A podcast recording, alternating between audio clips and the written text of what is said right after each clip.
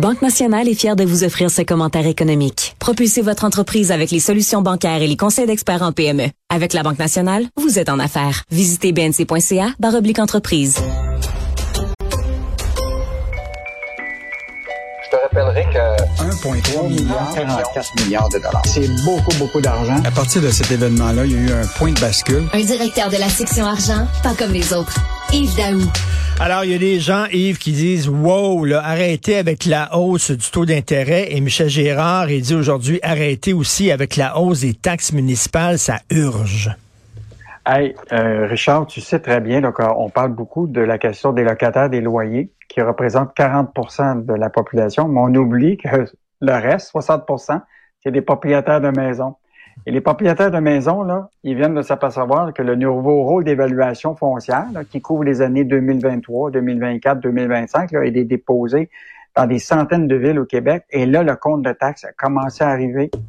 Et je te donne l'exemple de Michel. Michel, lui, dans sa ville, à Mont-Saint-Hilaire, écoute, une augmentation qui varie entre 15 et 24% Comprends-tu? Et donc là, il, puis là, c'est pas la seule ville, il y a plusieurs villes à travers qui vont avoir des des, comptes de taxes qui est au-dessus de l'inflation. Alors, Michel, qui pose comme question, puis c'est pas compliqué, là, c'est si on le fait pour Hydro-Québec, que tu, tu dis ça va être 3% pour les, les tarifs d'électricité, pas plus. Puis là, dans le cas de l'inflation, qui est à 6% au Québec, puis peut-être l'année prochaine va être à, 3 ou 4, là, dépendant de comment va l'économie. Michel, ce qu'il propose, c'est que le gouvernement devrait plafonner les, euh, ben taux de taxes euh, au, Québec. Parce que quand tu reçois une facture là, de plus que 1000 pièces comprends-tu de plus pour euh, pour ta propriété? Puis là, on, s'entend pour dire là, que l'évaluation foncière qui est faite, le taux de taxation, puis la question des services que tu reçois dans une ville, il n'y a pas de corrélation bien ben souvent, là, tu comprends-tu? C'est que tes taxes augmentent, mais t'as pas plus de services. Comprends-tu? Ben, c'est ça. Puis là, Michel dit, là, tu sais, on tente de nous faire dire, oui, l'évaluation de ta maison, l'évaluation de ta maison va augmenter, mais ça n'aura aucun impact sur ton compte de taxes. C'est pas vrai que tu vas payer plus de taxes. Michel, il dit, c'est de la bullshit, ça. Ben voyons donc, on le voit, les comptes de taxes arrivent là, tu sais, ça dépend à quel moment tu le reçois, là, mais normalement là, mois de février, début mars, tout le monde reçoit leur compte de, de, taxes. Et là, les gens le voient d'abord leur, leur, taxe augmenter compte tenu du taux de taxation, mais là, tu as toutes sortes d'ajouts. Là. Une taxe supplémentaire pour les ordures, une taxe additionnelle pour ci et ça. Et donc, aujourd'hui, là, les gens qui sont propriétaires se retrouvent, là, particulièrement là, en, en dehors de la région de Montréal, puis même dans certains euh, arrondissements avec des, des taxes euh, plus élevées. Donc, Michel, ce qu'il propose, c'est tout simplement demander au gouvernement qu'il impose une loi pour plafonner. Euh, parce qu'on s'entend là, que dans le secteur municipal, là, les employés municipaux, là, c'est eux autres les mieux payés des fonctionnaires au Québec. Là, hein. ben oui. Écoute, ça gagne euh, beaucoup, beaucoup d'argent. Puis c'est quoi le contrôle des dépenses qu'on a sur les villes? Hein? Fait que je pense que là, il y a vraiment un sujet qui, qui, qui est une euh, cote sensible. Et je te rappellerai là, que tu sais, la valeur foncière d'une propriété, qui est la façon dont c'est établi, là, qui est établie au mois de juillet en 2021 pour les trois prochaines euh, euh, années, la valeur foncière d'une propriété est le prix le plus probable que tu pourrais payer un acheteur lors d'une vente de gré à gré. C'est comme ça qu'ils font l'évaluation. C'est pas la, la valeur marchande, mais c'est qu'est-ce que pourrait acheter un, acheteur lors d'une vente de gré à gré pour un immeuble? Écoute, on a, on a fait le portrait de l'évaluation foncière au moment où le marché était le plus élevé. Donc, ben euh, donc là, c'est sûr qu'ils vont ajuster le taux de taxation, mais là, tu sais, chacune des villes joue avec le taux de, taux de taxation. Non, mais c'est comme tu dis, là, on, paye, on paye de plus en plus de taxes. Est-ce qu'on a de meilleurs services? Non, absolument pas. Écoute, tout augmente. Comment les gens font pour arriver? C'est un bordel. Tout augmente. Les taxes augmentent, les impôts augmentent, le prix de la laitue iceberg augmente. Tout augmente. Et j'allais, j'allais hier à un spectacle, il y avait Christian Bégin, je pense qu'il a fait cinq gags sur le fait que la laitue iceberg est rendue à 8 pieds euh, c'est un symbole, c'est un symbole, mais tu sais, vraiment, tout augmente. À un moment donné, le contribuable là, euh, va dire, ben, on n'est plus capable de payer, là, on suit plus. Là. Écoute, regarde, regarde, on a fait l'essence la semaine dernière où il y a quelqu'un qui est, euh, hier, qui est sorti, qui dit que ça n'a pas de bon sens, qu'une pétrolière hausse de 22 cents le litre en 24 heures son essence. Comprends-tu? 22 cents le litre, là, ça veut dire que si tu vas remplir ton auto, là, c'est peut-être 15, 20, 30 pièces de plus, tu comprends-tu? Et là, on dirait que là, on est résilient. Puis là, à un moment, ça va arriver. Bon, je pense pas qu'on va arriver en France, qu'on va sortir dans la rue. Rappelle-toi des gilets jaunes qui étaient sortis à l'époque. Tu comprends ben à cause du prix du carburant. Euh, mais là, écoute, avec tout ce qui augmente, là, les gens, là, je sais pas comment ils vont faire pour, pour arriver. Ben, les gens le font, hein. Concrètement, ils, ils réduisent leurs dépenses, ils regardent ce qu'ils vont couper. Puis, euh, mais dans le cas des taxes euh, municipales, je, suis certain, là, moi, il, va y avoir beaucoup de grogne dans les villes actuellement là, auprès des que, Donc, Michel Gérard dit on devrait plafonner la hausse un maximum de 3% ben par année.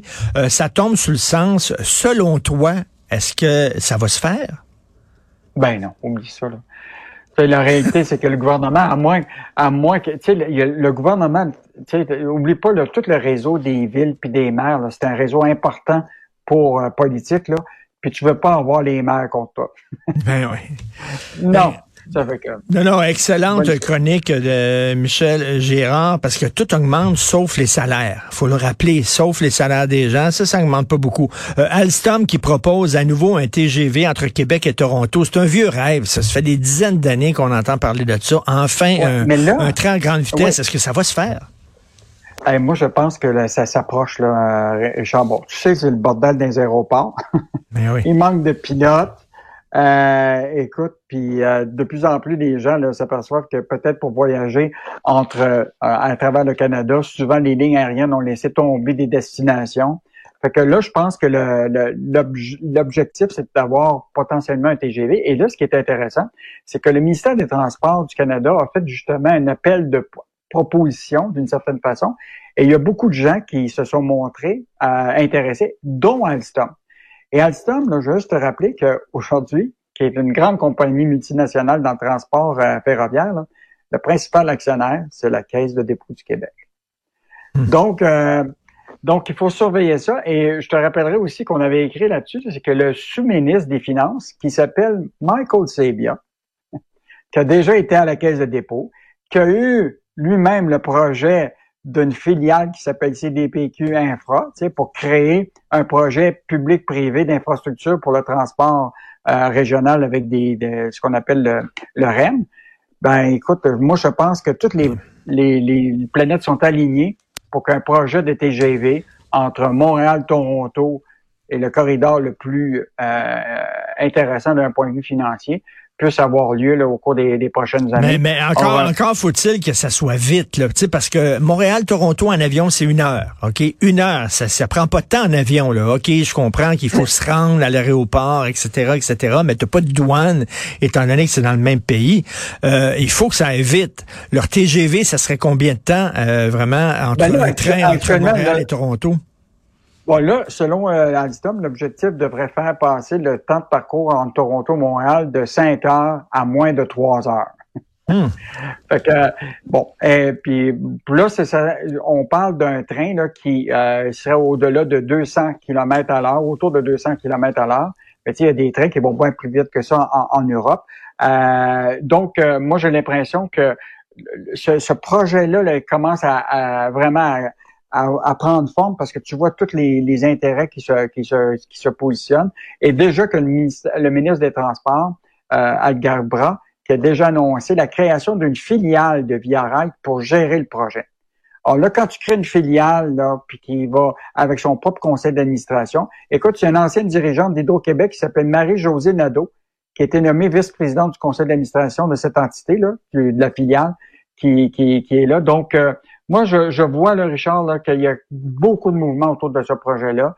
Euh, Puis je pense que euh, Via Rail va, va c'est l'entité qu'on le connaît aujourd'hui. Parce que c'est sûr que ceux qui vont prendre ce projet-là, là, ils vont financer le projet, ils vont l'opérer. Ça va devenir un, un, projet privé.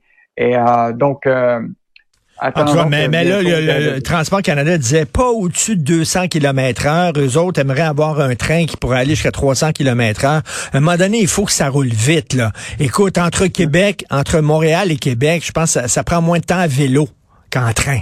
Montréal et Québec, c'est lent. As-tu déjà pris euh, Richard, as-tu déjà pris de TGV en France? Oui, oui, c'est hallucinant. c'est incroyable. Avec un pays, une densité comme ça au Canada, là, pour ben oui. totalement. Puis, euh, là, on parle, on parle même pas des bullet trains au Japon, là, où c'est vraiment, c'est absolument hallucinant. Là. Mais oui, ça serait bien. Là, en moins de trois heures, ça, ça serait, ça, ça pourrait être intéressant. Il y a peut-être des gens qui diraient, ben moi, je prendrais pas l'avion pour aller à Toronto. Je vais prendre effectivement le train. Et très rapidement, un poids lourd pris en otage, Yves. Ah, écoute, c'est un fait totalement inusité, Richard. Il faut que tu lises cette histoire-là de ce matin de Julien McAvoy. Écoute, un camionneur qui prend le champ avec son, son camion pour, éviter un, accident avec un automobile. Écoute, il demande à un de ses amis d'appeler un remorqueur pour l'amener à son propre garage à lui pour pouvoir le réparer. Le remorqueur vient chercher son camion, mais au lieu de l'amener chez son ami, il l'amène à son propre lieu puis il prend en otage son camion, puis il dit tu me, tu, je te le redonnerai pas tant aussi longtemps que tu ne payes pas la, une facture salée. Mais il dit, moi je suis prête, moi je veux pas que tu te charges ça, je veux plutôt que tu utilises tes assurances parce que tes assurances vont, vont payer plus cher. Tu comprends-tu? Fait que je risque d'avoir plus d'argent. Avec le gars, il se fait prendre, là, fait qu'il a déposé un document en cours actuellement, euh, une injonction interlocutoire pour ramener son camion parce qu'actuellement, il perd beaucoup d'argent, ça peut même l'amener à faillite. Donc, euh, dans le domaine du camionnage, là, Richard, c'est un peu le Far West des fois. Ben oui. Surveille ton, surveille ton remorqueur qui ne te prenne pas ton auto pour l'amener dans la fourrière. Là. Eh, écoute, 39 euh, jours, là, puis il a toujours pas son camion. Lui, il perd de l'argent pendant ce temps-là. Euh, alors, c'est à lire dans le Journal de Montréal. Merci beaucoup, Yves Daou. On se reparle demain. Salut. À demain.